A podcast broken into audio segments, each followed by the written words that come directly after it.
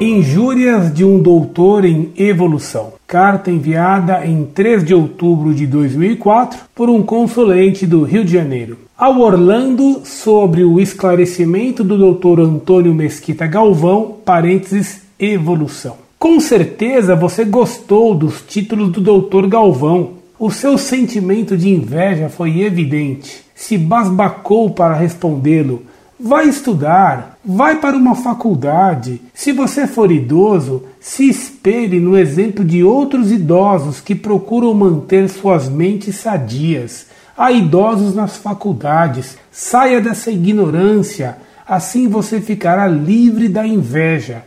Se o homem veio de um primata em comum, eu não sei. A própria ciência não define isso. Mas lendo comentários ignorantes como o seu, sou levado a acreditar que sim.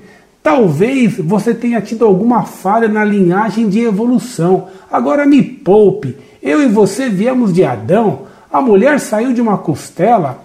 E a variabilidade genética? E os negros, sinos, nipônicos, brancos? Hoje não se fala mais em raça porque é errado, se fala em etnias. Vai estudar antes de ficar falando bobagens. É um desaforo um ignorante como você ousar criticar o meio acadêmico. E não se intitule professor, você não o é. Vai estudar.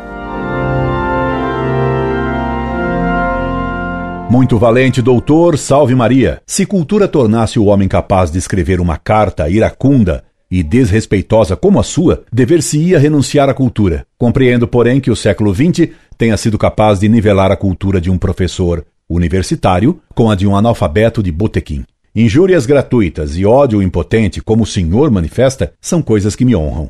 Por isso, sua carta vai para o quadro de honra da Montfort, para que todos os leitores vejam que argumentos têm os inimigos de Deus. Não é de mim que o senhor tem ódio, mas de Deus e da verdade. Deus lhe pague. Incorde Jesus Semper, Orlando Fedeli.